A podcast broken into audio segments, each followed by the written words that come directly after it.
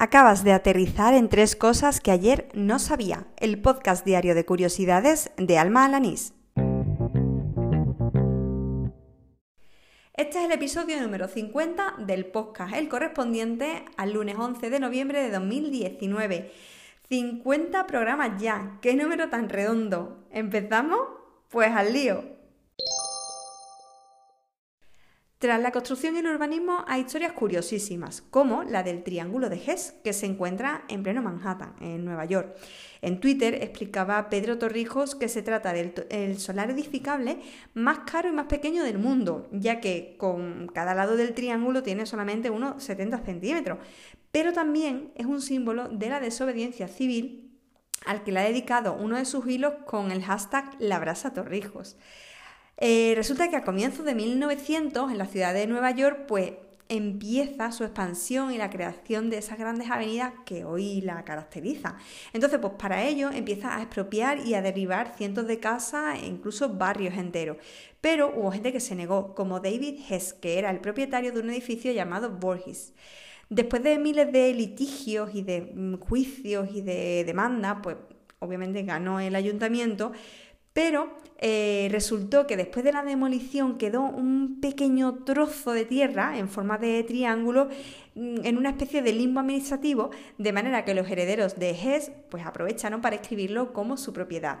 De todas formas, dejo en las notas del programa el enlace al hilo porque merece muchísimo la pena leer todos los detalles que cuenta Pedro Torrijos.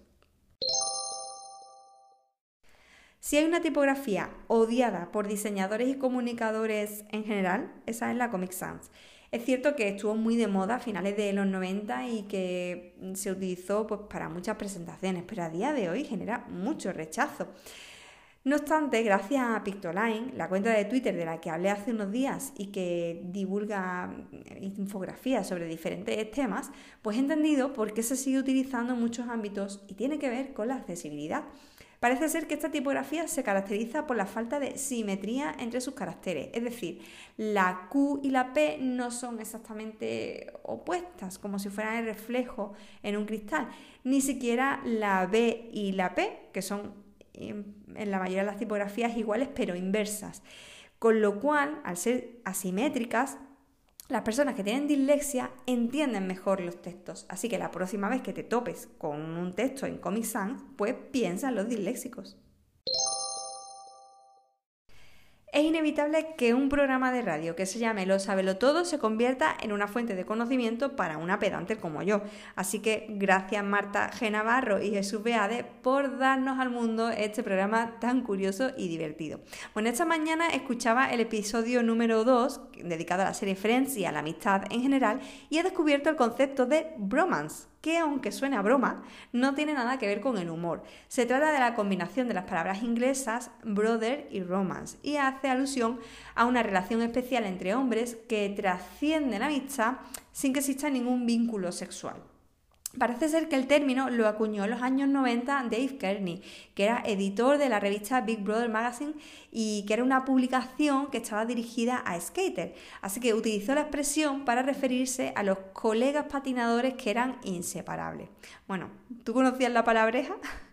en cualquier caso, te recomiendo muy firmemente seguir de cerca este programa semanal, que además que mm, puedes seguir en cualquier podcast, incluido Spotify, pues se emite cada jueves a las 8 de la tarde por Radio Betis.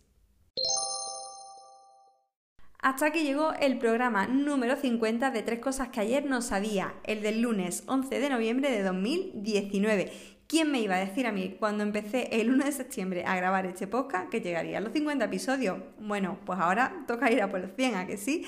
Ya sabes que me puedes encontrar en Spotify, en Anchor.fm, en Evox, en Pocket Cast, en Apple o Google Podcast, en fin, en el podcast que utilices habitualmente.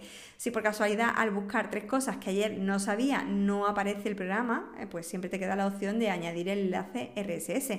Por cierto, muchas gracias a todas las personas que están dejando valoraciones en iVoox y en Apple Podcast.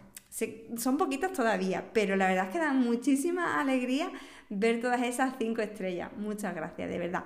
Bueno, por otro lado, si quieres comentarme cualquier cosa que se te ocurra acerca de este podcast o de algún detalle que me quieras comentar, pues me encuentras en Twitter por arroba almajefi. Tú escríbeme y cuéntame pues, qué te parece lo que estoy haciendo y enséñame alguna cosita nueva, claro que sí. Y nada más, te espero mañana. ¡Hala! ¡Con Dios!